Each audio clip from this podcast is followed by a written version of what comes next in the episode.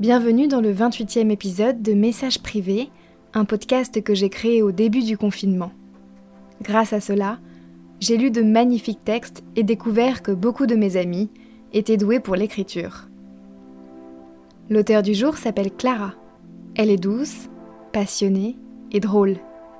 À ses côtés, mon frère est heureux. Alors forcément, moi aussi. Clara a habité à l'étranger à plusieurs reprises. Alors pendant ce confinement, elle a eu envie de vous parler de son goût prononcé pour le voyage.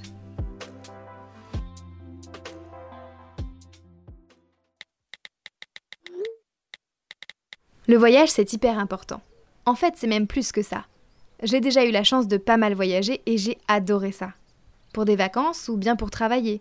J'ai longtemps préféré cette deuxième option, m'installer temporairement mais suffisamment longtemps pour m'intégrer. Ces voyages, ce sont aussi beaucoup de concessions et d'efforts. Il faut un certain courage pour partir et recommencer à zéro une nouvelle fois. Sans parler de l'argent qui disparaît bien vite. Mais c'est tellement incroyable.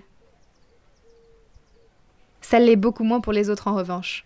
On a tous un ami, un proche qui voyage, parfois juste à 100 km de chez nous, et qui en revenant nous assomme avec ses récits de voyage. Moi la première, j'ai dû en saouler plus d'un, surtout lors de mes premiers voyages. Un livre que j'adore décrit parfaitement ce phénomène. De l'art d'ennuyer en racontant ses voyages de Mathias de Bureau. Ce que raconte l'auteur est très vrai. Vous tous qui avez voyagé, vous vous reconnaîtrez forcément dedans. Que ce soit la photo de nos billets d'avion, vous savez, avec le passeport en arrière-plan publié sur les réseaux sociaux trois mois avant le départ. Ou bien la petite anecdote sur le fait que nous avons rencontré un insecte géant, mais même pas peur, on y a échappé avec une simple piqûre.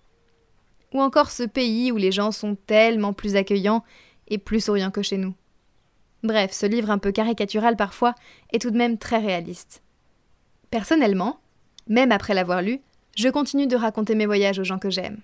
En fait, plus que pour me vanter de ma chance ou de les ennuyer, c'est surtout pour leur partager ces moments où ils étaient physiquement absents, mais pourtant tellement présents avec moi. Car c'est dans ces instants qu'ils me manquent le plus. J'aime regarder un beau paysage, par exemple, mais je le trouve encore plus beau quand il est admiré avec des personnes que j'affectionne.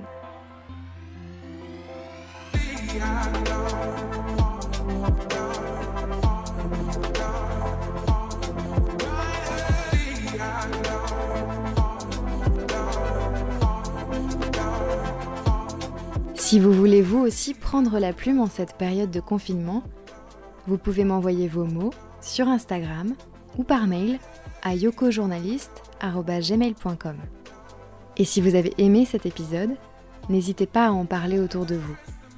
Portez-vous bien. Message privé revient demain.